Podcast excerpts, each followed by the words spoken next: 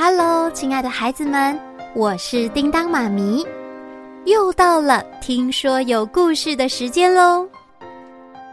先来说个好消息，侦探推理冒险神奇的小说快闪团购又要开始喽！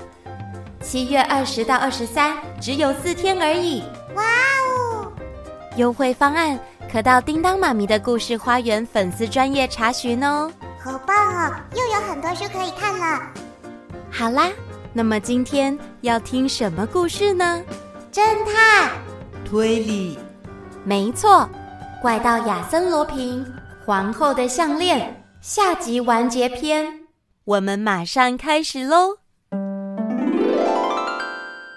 稀世珍宝皇后的项链失窃的消息很快就传遍了大街小巷，伯爵夫人珍妮。也没办法再像以前那样挥金如土了，而且他现在经常大发雷霆，无缘无故就对安利叶发脾气，我真是越看你越不顺眼。最后，终于将他们母子赶出豪宅，滚！你们统统给我滚！呃，是是的，夫人。安利叶也只能带着简单的行李，牵着儿子的手离开了豪宅。时间过了大约一年以后，突然有一天，珍妮夫人接到安利叶寄来的一封信。是谁寄来的？信上写着：“夫人，你知道我和劳尔生活贫困，竟然寄了五十万元这么大一笔钱给我们，真不知道该怎么感谢你。你是我们唯一的朋友，所以我立刻就明白，只有你会这样的接济我们。”真是太感谢你了，安利叶。珍妮看完了安利叶的信，她非常的惊讶。奇怪，怎么会有这样的误会呀？谁寄钱给他呀？珍妮夫人当然不可能寄钱给安利叶母子，在收到信以前，甚至连他们住在哪儿都不知道。于是，珍妮依照信封上的地址回信给安利叶。告诉他自己并没有寄钱，没想到过了不久，他又收到安利叶的信。夫人，收到你的回信，我感到非常惊讶。不过我仍然相信那是你的亲切善行。随信附上当时寄钱来的信封。安利叶，安利叶所附上的那个信封，邮票上盖着巴黎的邮戳。上面的字迹非常的端正，可是只写着收信人和地址，并没有寄件人的姓名。珍妮看到信封以后，内心觉得更加奇怪了。嘿，老公，你看看这个，我根本就没有寄钱给安利叶啊。嗯，虽然不知道谁这么做，但也多亏有那笔钱，才能帮助他们母子，不是吗？是吗？你不觉得有点可怕？不必理这件事，反正和我们无关。德勒伯爵并没有把这件事放在心上，但是之后的每一年，安利叶都会收到一封装了五十万元的信，而他每一次都会写信给珍妮，致上最大的谢意。直到第五年和第六年，安利叶收到整整一百万元，金额是之前的两倍。这真的，这笔钱不知道帮了安利叶多大的忙，因为他那时候已经生病了，没有办法再继续工作。一直到第七年，安利叶的病情越来越严重。劳尔，你要好好照顾自己，知道吗？妈妈，不要丢下我。最后，还是离开了人世。不过，在过世之前，他仍然相信这些钱都是珍妮夫人寄给他的。二十年过去了，德勒伯爵虽然曾经为了债务焦头烂额，但之后他努力发奋工作，他们的生活也渐渐变得富裕。直到有一天，伯爵在自己的豪宅内举行午餐宴会。他们邀请了家人还有朋友一起共襄盛举，包含了波谢议员、罗杰尔将军，以及在半年前夫妻俩去意大利旅行时认识的一位绅士弗里安妮。吃完午餐以后，大家一起喝着咖啡，聊起往事。不一会儿，留着大胡子的罗杰尔将军突然想起一件事：“嘿，对了，德勒伯爵，你是不是都还没找到皇后的项链呢？”皇后的项链，哦，你不说，我都快忘记这件事了。今年已经迈入六十岁的德勒伯爵，他慢慢的说：“当时啊，就连珠宝盒都不见了。不过到现在，还是不知道是谁偷走的，甚至我都怀疑是不是真的被偷走啊！就连警察也没调查出来吗？”法洛伯局长是有再来调查几次，不过，不过珠宝盒还是下落不明啊。我记得这件事当时新闻也是闹很大呢。是啊，是啊，波谢议员。在场的每一个人都对这件事议论纷纷，只有弗里安妮始终不发一语。珍妮夫人忍不住开口问：“那你有什么看法呢？”弗里安妮是个高大又英俊的年轻人，有一头柔软的金发。他是意大利人，不过会说一口流利的法文。哼哼，夫人，其实我不太了解这起窃案，所以完全没有任何想法。哎呀，那是你太谦虚了。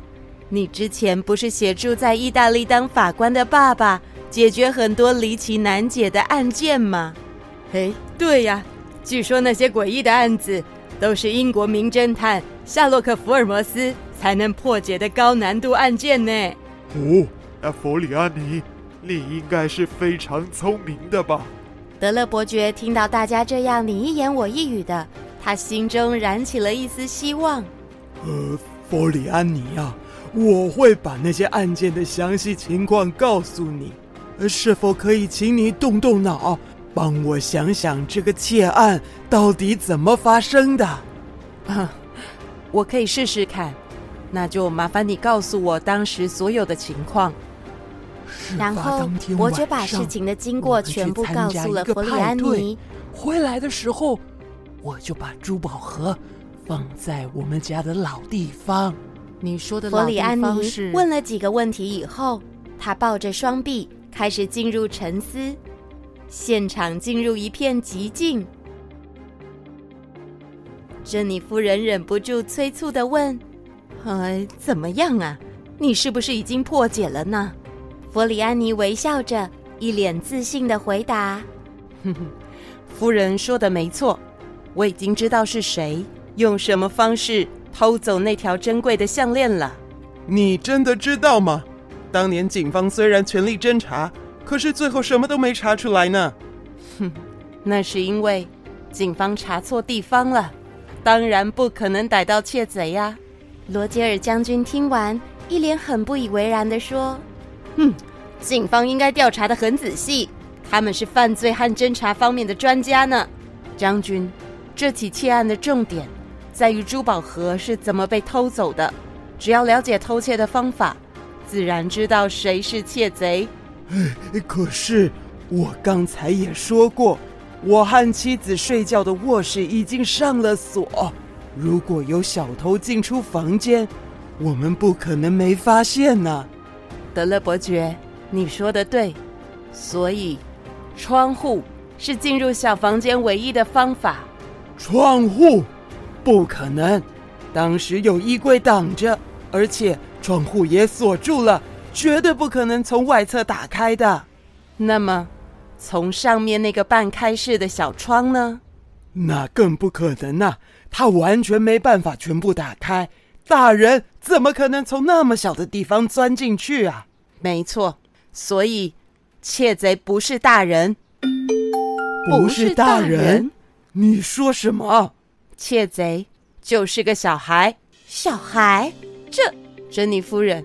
你的朋友安利叶，不是有一个儿子吗？呃，是啊，他的儿子叫劳尔，那就是那个叫劳尔的小孩偷了皇后的项链。你的意思是，那个小孩子从外面打开半开式的窗户，然后钻进来偷走珠宝盒。没错，那扇小窗户的位置和衣柜的高度几乎相同，只要脸朝下钻进去，马上就能看到藏在帽子后面的珠宝盒了。啊，佛里安妮，问题是那个小窗户根本没办法从外面打开呀。它必须要从里面的绳子才有办法。没错，必须要从里面拉下金属圆环，才有办法打开窗。那那他又怎么会？在小窗户的下面还有一扇大窗。这个孩子只要把下方的玻璃窗边缘割开，或是打破玻璃，就能够形成一道细缝，然后再用铁线伸进细缝里，挂在金属圆环上，用力往下拉。这样，上面的小窗户就能打开了。不，不可能啊！窗户的玻璃并没有被打破，或是被割开的痕迹呀。嗯，如果是这样，那就是油灰了。油灰？对，用来把玻璃粘在窗框上的油灰。我想，油灰并没有很密合的粘在窗框上，所以窗户边缘出现了细缝。我不相信，我现在就去看看。所有的宾客来到了一楼，再次进入那个小房间。德勒伯爵用手指轻推窗户的玻璃角落，结果发现，哦，玻璃开始前后微微晃动，真的没有密合。